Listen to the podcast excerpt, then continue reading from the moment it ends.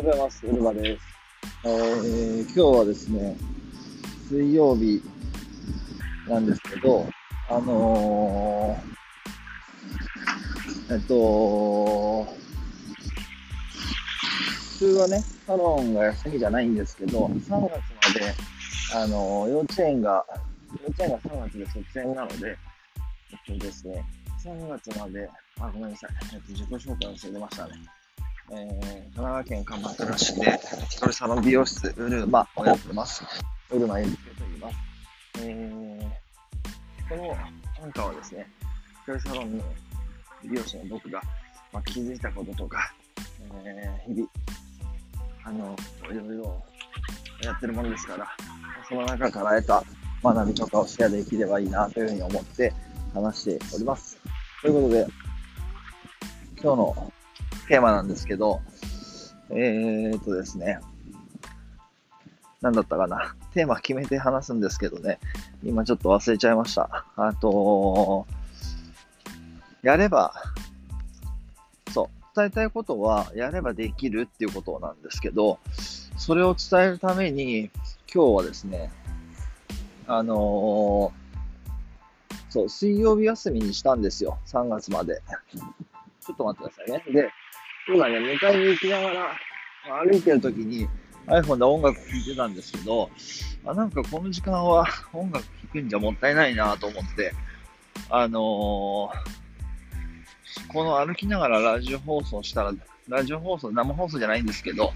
あの、音声撮ってみたら面白いかなと思って今喋ってます。なんでやっぱ歩きながらイヤホンだけだと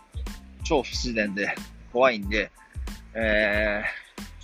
iPhone を耳に当てながら電話してるように喋ってます。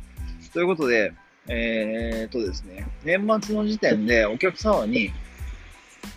まあ1年のご挨拶を発信したんですけど、その中で、さ今年は3月まで、その、息子が、あのー、幼稚園が早いんですね。水曜日が早いので、その時間をちょっとこう、子供との時間、まあ、小学校行ったらやっぱり、あの、上の息子が小学校行ってて、やっぱり時間なくなってますんで、親と接する時間って減ってるんですよね。だから、幼稚園まずだなと思う。まずは幼稚園のうちに、上の子の時はできなかったんで、えー、下の子があと3ヶ月で幼稚園卒園するまでは、あの、ちょっと休みを増やして、増やしてというか、まあ、平日のその、早いところを、早い曜日の水曜日を休みにして、えー、遊ぶ時間作れたらいいなっていう思いがあったので、それをですね、あの、年末の時点でお客様にお伝えして、ちょっと走りますね。お伝えをしたんですよね。で、えー、お伝えをして、まあ、その時点で事前にご予約いただいている場合は、ちょっとそう、まっちゃって水曜日あるんですけど、とりあえず決めて、水曜日休みにしようと思って決めて、えー、決断あ、水曜日にしたいっていう思いを、まあ、決断するだけなんですよね。で、で、それを伝えると。そうした結果、ああ、そうそうそう、テーマ、不可能を可能にした方法です。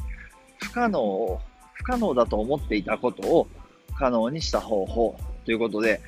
えー、休みじゃ、なんか休んじゃいけないって思ってたんですね。そんな理由で。子供との時間を増やしたいとかっていう理由で、えー、サロンのお客さんに3月まで水曜日を休みにしますなんて、なんか言えなかったんですけど、昔の自分は。でも今だったら、あそういう理由、その理由が本当の理由なんで、そういう理由を伝えてみるっていうことができるようになりました。で、そうした結果、あのー、すごくありがたいお話ですけれども、あのー、やっぱりこう、僕と同じ経験を過去にされたお客様からは、えー、子供との時間って限りがあるから、3月いっぱい、あのー、素敵な時間にされてくださいとかっていうふうに言っていただいたり、ご返信いただいたりしたんですよね。これは結構僕の中では驚きで、あのー、ね、本当にありがたいなというふうに思うわけです。で、えー、そこで、ちょっと今ふと、あまあそういうことをね、今日はお伝えしたかったっていうところで、今、お迎えに行く途中、えー、歩きながら、なんか、ラジオ撮ってるわけなんですけれども、そんな感じで、やっぱりこう、やってみればできるってことは結構多くて、でも、やれない理由をどうしても自分が勝手に僕の場合もね、見事にいけないと思ってたとか、結構勘違いだったりしますよね。そういうことが多くて。だから、あまずそ、そういうふうにね、育っちゃってるんですよね、僕なんかも。本当に、あのー、学校教育を普通に受けて、その中で、えー、何ですか、ルールの中でやるだけっていう生き方の中で、そこにこ